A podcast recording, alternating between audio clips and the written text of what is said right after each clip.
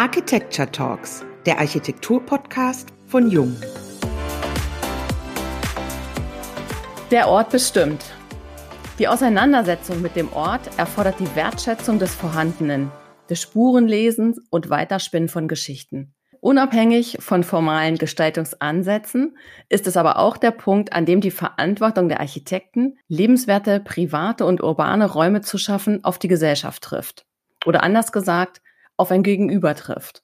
Umso wichtiger ist es, die Annäherung mit dem Ort in einer pointiert greifbaren Idee zu vermitteln, um deren Tragfähigkeit in der Vielschichtigkeit der Bauaufgabe stets sichtbar zu halten. Über die Frage, wie auf die Spuren der Orte mit Achtung und Ernsthaftigkeit Antworten gefunden werden können, darüber sprechen wir, Wiebke Becker und Katharina Wager, heute mit Thomas Steimle von Steimle Architekten in unserem Podcast. Der Architekt Thomas Steimle gründete 2009 sein eigenes Büro in Stuttgart, was er seit 2014 gemeinsam mit seiner Frau Christine leitet.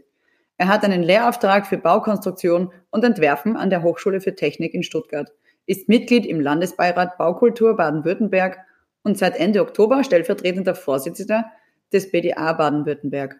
Hallo und herzlich willkommen beim heutigen Jung Architecture Talks Podcast. Hallo, ich freue mich sehr ähm, über die Einladung und ähm, auf das spannende Gespräch hier vom Stuttgarter Marktplatz aus. Also mittendrin sozusagen. Genau. da kommen wir auch gleich zu unserem ersten Satz, den, äh, der uns aufgefallen ist. Der Ort bestimmt. Das ist der Titel unseres Podcasts. Auch in deinen Vorträgen kommt dieser Satz sehr häufig vor. Gedachte und gebaute Architektur ist ja immer an einen realen Ort gebunden. Wie nähert man sich diesem Ort an oder wie lernt man Geschichten zu finden und weiter zu erzählen? Grundsätzlich ein Allgemeinrezept äh, haben wir natürlich nicht, aber es geht bei uns in der Architektur immer sehr darum, den Spirit, also die Stimmung des jeweiligen Ortes einzufangen. Bei einem unserer letzten Projekte, da war das sehr eindrücklich, der, der Bibliothek in Kressbronn.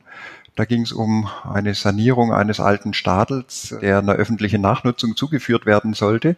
Und beim Kolloquium des Wettbewerbs ist die ganze Architektenschaft in diesen Stadel reingegangen.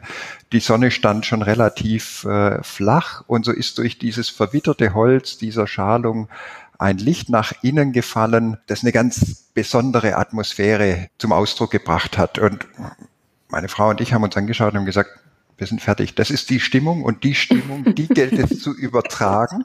ähm, es ist, da haben natürlich erst die, die, die, die, die Aufgaben entsprechend angefangen, aber genau das empfinden wir eigentlich als den Reiz. Also uns auseinanderzusetzen mit ähm, dem Ort, uns darauf einzulassen und dabei eine Lösung zu finden, die sich jetzt selten nur mit den alleine den, den wirtschaftlichen und den rationalen Programmerfüllungen auseinandersetzt, sondern es geht vielmehr darum, dass wir uns der Herausforderung annehmen, uns darüber hinaus auch ja über jetzt die physisch greifbaren Faktoren, also das, das Grundstück, die, das Programm, die Nachbarschaft im direkten Umfeld auseinanderzusetzen, sondern vielmehr auch das historische Umfeld einzubeziehen, die Stimmung, gerade wenn es jetzt wie in Kressbronn um eine Sanierung geht, also das heißt, es geht ja um eine Transformation des bisherigen in die heutige mhm. Zeit und genau das ist das, ähm,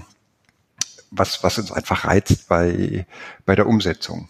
Das klingt super gut. Das gespürt im wahrsten Sinne des Wortes. Ja. Genau, genau. Also ähm, das, heißt, es geht natürlich dann ja fast schon in, in so eine Art narratives Entwerfen. Also äh, man kennt ja so aus der Baugeschichte ähm, die immer noch geltenden Grundleitsysteme, Form follows Function, Form follows Structure. Ähm, es ist aber doch gerade auch jetzt um eine Identifikation zu schaffen, für uns sehr wichtig, dieses Form follows Storytelling, also einleitende ja. Frage, ja genau mhm. das ist das, was, was uns beschäftigt. Also wir empfinden, dass nahezu jeder Ort äh, eine solch wertige Geschichte erzählt, die es schlussendlich auch wert ist, weitererzählt zu werden. Mhm. Neben dem Ort, was du jetzt gerade geschildert hast, ist die Funktion ja auch nicht unwichtig.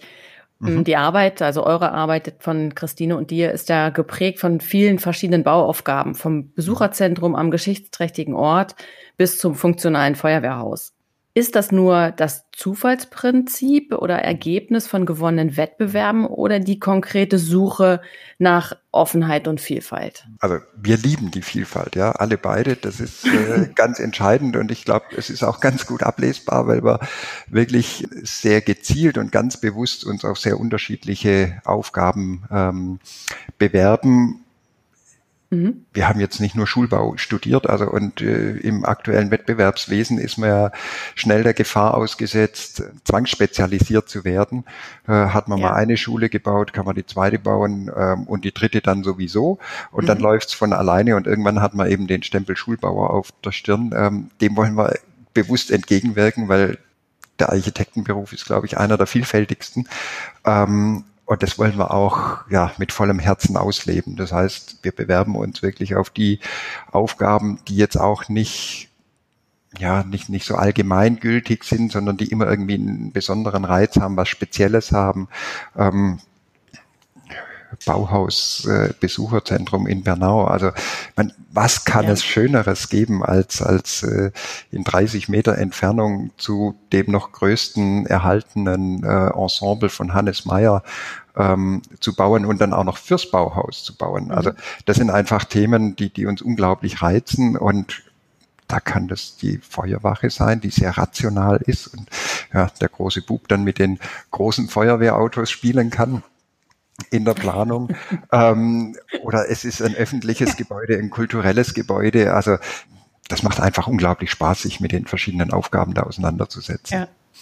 Das ist doch der Kindheitstraum als äh, Junge oder Mädchen, ein Feuerwehrhaus oder eine Polizeistation, die man vorher mit Lego oder Plemo gebaut hat, dann irgendwie tatsächlich zu realisieren, oder? Ja, ja. Also wir haben äh, in der ersten Lockdown-Phase mit unserem kleinen Sohn zusammen ähm, wunderschön die hundertstel Pläne der Feuerwache in Germersheim nachgebaut und äh, haben dann Sehr das Wochenende schön. zum Anlass genommen. Da hat sich ja. Papa und Sohn dann natürlich ganz besonders gefreut, das dann auch nochmal vor Ort anzugucken. Und sind die Gene vorhanden? Wird sich zeigen. Gibt es noch ein bisschen Zeit? Ja, die, die lassen wir eben. Ja. Ich komme noch zu einem dritten Punkt nach dem Ort mhm. und der Funktion, nämlich Konstruktion und Material. Die spielen ja mhm. auch eine wichtige Rolle in euren Entwürfen. Und mhm. es ist immer wieder von der Ehrlichkeit der Konstruktion und des Materials die Rede. Andererseits entsteht aber auch nur aus einem Experiment etwas Neues. Mhm. Was gilt es denn zu bewahren, Thomas? Wo sollten wir denn experimentierfreudiger werden? Mhm. Also bei uns in der, in der Materialität und in der Anmutung des Gebäudes, in der Gebäudehülle nachher schlussendlich, oder Material macht ja auch immer das, ähm, das Erscheinungsbild. Äh, wir versuchen da in der Regel immer eher Charakterzüge nachzuschärfen. Wir sehen die Materialität jetzt aber eigentlich nicht als ein Kleidungsstück, das man überwirft, sondern es ist äh, das Material trägt und unterstützt ähm, das architektonische Konzept. Das heißt, das Innere, was das Gebäude ausstrahlt, wofür es steht, wird über die Materialität, über die Fassade nach außen getragen. Mhm. Das ist auch da natürlich wieder sehr wichtig, dass die, die Bereiche ja Emotio sind und sehr wichtig, also nicht nur die Ratio, nicht nur die Funktion.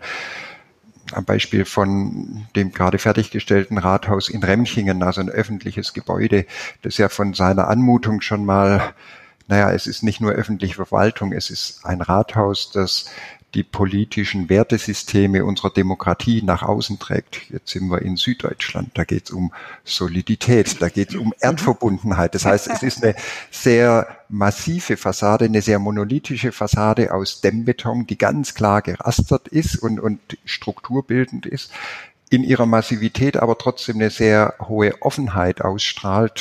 Der Ratssaal ist sehr groß geöffnet, das heißt, da wo wirklich der Dialog und die Verknüpfung ähm, stattfindet zwischen Politik und den Bürgern, ähm, da wird das Gebäude dann auf einmal sehr, sehr transparent. Im Inneren hat es einen sehr großen Luftraum. Auch dieser ist, ja, zeigt einfach die, die, die Anmutung einer öffentlichen Verwaltung. Und das Material an der Stelle ja, ist dann sehr wichtig für, für die Identifikation, für die Haptik. Gerade wenn man im ländlichen Bereich arbeitet und Gebäude errichtet, geht es ja auch sehr, sehr viel weiter Identifikation ist da ja noch viel wichtiger. Da geht es ja um die Bereiche oder um die, die, die Themenfelder Heimatliebe, also all das, was wir ja in den vergangenen Jahrzehnten sehr häufig hatten mit Stadtflucht und man findet sich irgendwo eigentlich, wenn man auf dem Land aufwächst, hat man eine unterstelle ich mal, viel stärkere Verbundenheit zum Ort wie in der Stadt, die dann doch wieder gewisse Anonymität hat. Und insofern ist gerade in den Bereichen die Haptik, die Identifikation und schlussendlich dann der Leistungsträger über das Material sehr, sehr wichtig für uns. Mhm. Eng verbunden ist mit der Konstruktion ja auch der Entwurfsprozess. Verändert sich die Art und Weise des Entwerfens mit der Wahl des Materials? Ganz klar anknüpfend natürlich an das gerade Gesagte. Ja. Ähm, wir versuchen gerade auch im Entwurf traditionelle Handwerksformen oder regionale Handwerkskünste mit einzubeziehen. Das jetzt aber mhm. nicht in einem historisierenden Kontext, sondern immer unter der Maßgabe, das zu transformieren in das Jetzt und in das Heute. Also ein Gebäude muss unserer Ansicht nach immer ablesbar machen, in welcher Zeit es gebaut wurde. Mhm. Und wenn wir jetzt dann das wieder übertragen auf die Materialität, beispielsweise den Holzbau im ländlichen Raum, ist es natürlich ein unglaublich schönes Spannungsfeld, wo man äh, aus der Tradition und aus, aus gegenwärtiger Handwerkskunst und Handwerkstechnik, die ja hier schon vorherrschend ist, ähm, die entsprechenden Entwürfe beeinflussen kann. Also das heißt, es ist verwurzelt das Gebäude über das Material dann sehr stark am jeweiligen Ort, was uns sehr wichtig ist. Wir würden gerne nochmal auf diese Vielfalt von euch zu sprechen kommen. Mhm. Wir haben uns mit ein paar Projekten auseinandergesetzt und uns sind da einige Gegensatzpaare ins Auge gefallen. und also sei es jetzt der streng geometrische Baukörper im, hetero im heterogenen Kontext, die Verbindung von Historie und Zukunft, aber auch zum Beispiel das robuste Abstrakte mit dem Sinnlichen. Und jetzt zum Beispiel Holz und Beton, wo wir auch gerade darüber gesprochen haben, sind prädestiniert für so eine Wirkung. Mhm. Arbeitet ihr deshalb so gerne mit diesen Materialien? Es, es sind natürlich Materialien, die, die, die sehr ehrlich sind. Also nehmen wir den Beton. Äh, für einen Architekten, was kann es Schöneres geben, als sein Gebäude wie in ein steinernes Gefäß zu gießen? Und das ist ja, ja, wir, wir, wir sprechen ja gerade über das Material. Aber es ist ja wirklich äh, die, dieses man, man, man, man schafft ja, ja, ich will jetzt nicht sagen eine, eine Skulptur oder eine Kunst, sondern wir schaffen Gebäude, aber die dann wirklich in der Form umzusetzen und in der Ehrlichkeit. Also denken wir an einen Dämmbeton, da ist dann auch noch ähm, Fassade, Tragwerk und Dämmung alles in einem und ich bin wirklich monolithisch gleichermaßen gepaart. Der Holzbau ist auch ein unglaublich sinnlich, haptisch, ehrliches Material durch und mhm. durch. Also nicht diese sehr, sehr Absolut, ja. vielen Schichten, die dann oftmals zu einer Übertechnisierung in der Architektur führen, zu ja, kaum rezyklierbaren Anschlüssen. Das ist einfach im Holzbau und im ja, Betonbau, so wie wir ihn betreiben, oder gerade in der Kombination sehr schön, weil dadurch so eine Art Low-Tech-Architektur entsteht, die mhm. dann im Zuge der, der ja, Lebensdauer äh, im Zuge des Lebenszykluses irgendwann ja auch wieder saniert oder rezykliert werden kann. Ähm, wenn wir zurückschauen, baugeschichtlich, die Gebäude, die heute immer noch gut dastehen, die teilweise schon über 100 Jahre oder älter sind, basieren ja auf sehr, sehr einfachen Handwerkskünsten und, und Bauformen, die wir ja gerade versuchen wieder zu erlernen. Man hat es ja so ein Stück weit verlernt, das Bauen, das, das sinnhafte Bauen, weil ja auf einmal technisch alles möglich war in, in der Entwicklung der letzten Jahrzehnte. Mhm. Insofern hat es für uns natürlich eine sehr große Bewandtnis. Du hast eben schon von dem Besucherzentrum gesprochen, das mhm. äh, ja für das Bauhausdenkmal in Bernau bei Berlin entstanden ist. Es ist mitten im Bau. Der Trubel um das äh, Bauhausjubiläum ist jetzt abgeklungen. Sag, ist es mehr Fluch oder Segen für ein solch historisch aufgeladenes Projekt? Äh, ganz klar ein Segen. ja, also, du hast es vorhin ja schon durchklingen es ist, lassen. Also äh, da, da, braucht man kein Hehl draus machen. Das ist ja. äh, für uns alle hier wirklich eine Traumaufgabe. Also ja. für das Bauhaus zu bauen ja. in der Nähe und, und sich dann wirklich architektonisch mal so unglaublich tief mit einem Gebäude befassen zu können. Also mhm. alle Parameter, die man sonst erfüllen, dann auch noch in eine Architekturtheoretische in, in eine ganz akademische äh, Richtung weiterzuentwickeln. Also wir haben bei diesem Gebäude einen unglaublichen Prozess selber auch für uns ähm, durchgemacht. Wir, wir haben gestartet, die Aufgabe gelesen, ähm, dachten, hui, wo ist denn Bernau? Ähm, äh, das ist arg weit weg und die Aufgabe ist sehr klein, aber fürs Bauhaus. Also wir waren sofort angefixt, sind mit einer Überbegeisterung daran gegangen. Wir haben 87 verschiedene Entwurfsmodelle gebaut, wie wir uns mhm. denn dieses Bauhaus vorstellen. Und zwei 87. Wochen vorab 87, ja, äh, wow. das ist Wahnsinn. Also äh, der ganze äh, Raum auf dem Boden war vollgestellt mit, mit ähm, Modellen. Äh, und zwei Wochen vor der Wettbewerbsabgabe haben wir gesagt, alles Mist, alles, ja, weil, weil wir genau das Falsche gemacht haben. Wir, wir haben 87 Mal. ja, genau.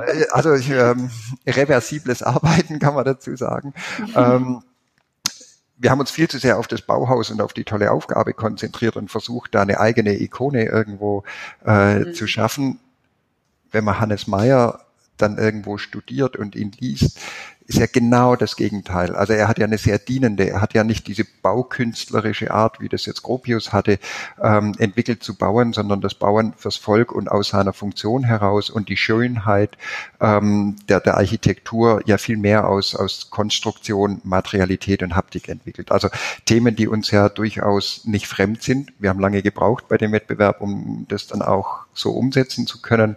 Und insofern haben wir uns ich würde sagen, absolut in die zweite Reihe, also fast schon in den Schatten gestellt, das Gebäude als dienendes Gebäude betrachtet, das den Fokus hat, ja, so ein Opening zu machen für das eigentliche Bauhausensemble.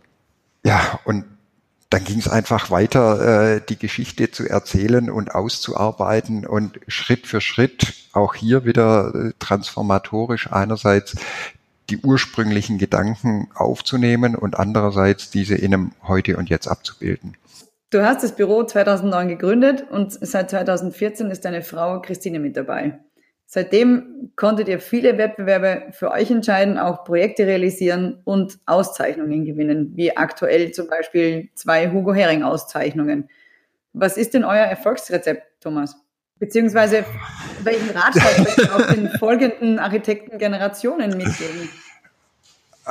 Also ich glaube, was äh, wir sehr intensiv betreiben, ist tatsächlich eine, eine gesamtheitliche Auseinandersetzung mit der Bauaufgabe. Also wir sind Überzeugungstäter, wie viele andere auch, aber das ist einfach, wir, wir begreifen die Architektur als Leidenschaft, also es macht uns Spaß, das ist auch ganz wichtig, war einer der Grundsätze, wo wir gesagt haben, wenn wir ein Büro gründen, dann für uns am wichtigsten, wir müssen immer Spaß bei der Arbeit zu haben. Ähm, und das haben wir einfach, wenn wir schöne, qualitätvolle Architektur nachher auch umsetzen können. Das hat natürlich sehr, sehr viele Reibungspunkte mit sich automatisch, ja. Also das, das heißt, es ist kein einfacher Weg, aber im Endeffekt gilt es ja einfach, möglichst viele Faktoren ähm, die ja so eine Aufgabe beeinflussen. Es gibt einen Bauherrn, der muss einfach auch ein Verständnis dafür entwickeln, den muss man auch heranführen ähm, im Laufe der, der, der Projektentwicklung die ganzen funktionalen, die ganzen technischen Aspekte. Und schlussendlich geht es darum, ja, ein Stück schöne Architektur zu machen. Also die kriegt dann auch ja ein ganz anderes Statement ähm, im, in der breiten Bevölkerung. Also bei der Bibliothek in Kressbronn sage immer, kneif mich mal. Ich habe noch niemand gehört, der wirklich was Schlechtes zu diesem Gebäude gesagt hat, weil man hier wirklich sehr, sehr viele Bereiche, natürlich auch gerade aktuell ähm, gegenwärtige Themen, die uns einfach alle umtreiben, mit bedient. Andererseits aber dadurch ja auch ja so einen schönen Melting Pot geschaffen hat, wo sich jeder wohlfühlt. Das soll jetzt nicht mhm. heißen, dass Architektur immer everybody's darling sein muss. Ähm, manchmal ist es auch wirklich gut. Also das Rathaus in Remchingen zum Beispiel, ja, das polarisiert sehr stark. Also das ist ja auch von der Haltung etwas eigenständiger in dem Kontext. Der Kontext drumherum birgt aber jetzt gar nicht so viele Bezugspunkte, sondern an der Stelle ist es ja schlichtweg die Aufgabe gewesen, mit diesem Rathaus in einem sehr heterogenen ähm, Ensemble aus einerseits mehreren Gemeindeteilen, andererseits einem strategisch bestimmten Mittelpunkt ein neues Zentrum zu schaffen. Und ja, da darf auch das Rathaus mal das prägnantste und stärkste Gebäude am Ort sein.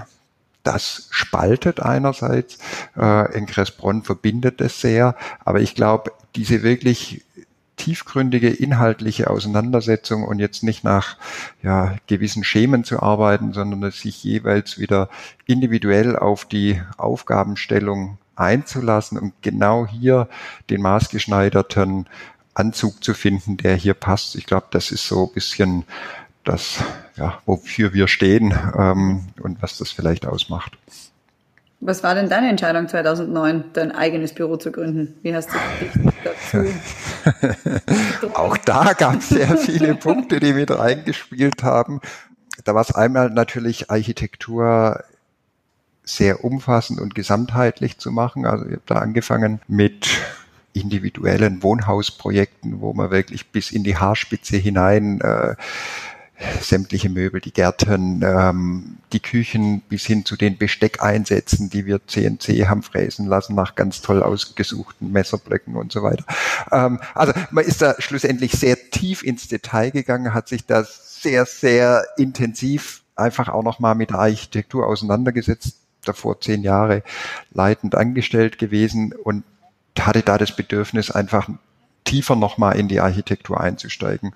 Und dann gab es da natürlich auch dieses äh, private Thema. Äh, als leidenschaftlicher Radfahrer wollte ich schlussendlich einfach mehr Zeit haben, um Rad zu fahren. Das ging jetzt nicht ganz so auf in, in der Selbstständigkeit, aber selbst und ständig.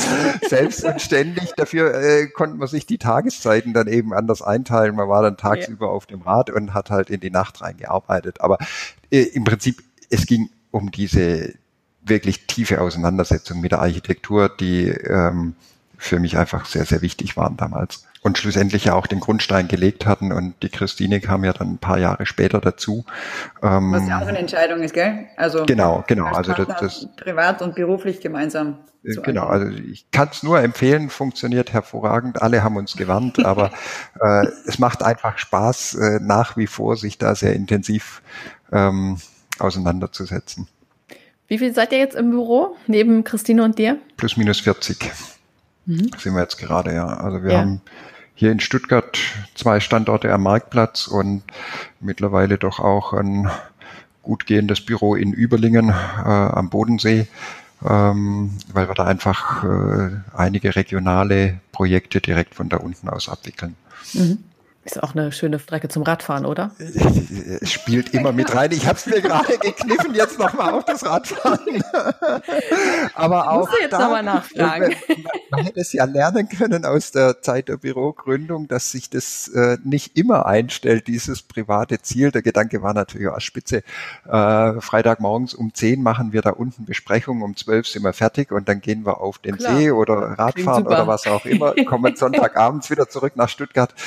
Ähm, in den letzten zwei Jahren hat es, glaube ich, zweimal geklappt. Also aber es ist trotzdem immer wieder schön, auch äh, an Bodensee zu kommen.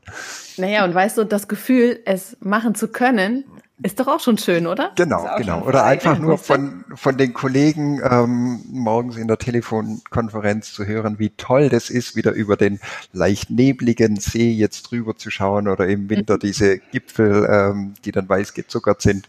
Ja, da, da fühlt man sich auch schon viel freier in Stuttgart. Sehr schön. Oder du pendelst mit dem Fahrrad von Stuttgart zum Bodensee. Ist auch eine nette Strecke. Ja, da, da, da wäre es dann aber mittlerweile äh, mit der, der Effizienz der Besprechung im Nachgang nicht mehr so weit. Dann müsstest du es andersrum machen, ne? Nachts Fahrrad ja, genau. und dann tagsüber arbeiten. Ja.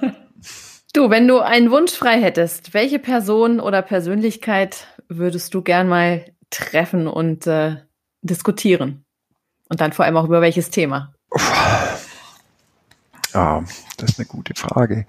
Ähm, da, da fallen mir spontan ganz viele ein. In letzter Zeit haben wir uns sehr intensiv mit der, sowohl mit der nordischen Architektur, skandinavischen Architektur, wie auch mit der Schweizer Architektur auseinandergesetzt. Jetzt die Werke von Doris Nolli, gerade mit Aldo Nolli waren wir neulich auch im Gespräch, ähm, der in der Schweiz sitzt, der sehr, sehr schöne Gebäude macht wenn man nach Dänemark äh, schaut mit Dorte Mandrup, mhm. ähm, das sind einfach so, ich glaube, in, in diesem Spannungsfeld fühlen wir uns auch ganz wohl. Einmal diese, diese Schweizer Strenge und andererseits diese Lässigkeit, diese Lockerheit äh, aus, aus der skandinavischen Architektur. Das wären Kollegen, die ja wir als sehr reizvoll empfinden oder äh, mit denen wir gerne auch in einen Dialog einsteigen würden. Mhm. Also du würdest gleich eine interkulturelle kleine Veranstaltung machen. Nicht nur mit einem Essen gehen. Genau. sehr gut. Das ist ein sehr schönes Schlusswort, Thomas. Und vielen, mhm. vielen Dank für deine Zeit. Wir haben es echt genossen, dir zuzuhören und uns mit dir zu unterhalten. Sehr gerne. Vielen Dank auch an unsere Zuhörerinnen und Zuhörer. Und wenn es Themen gibt oder Redner, die euch interessieren, dann schreibt uns gerne an architekten.jung.de.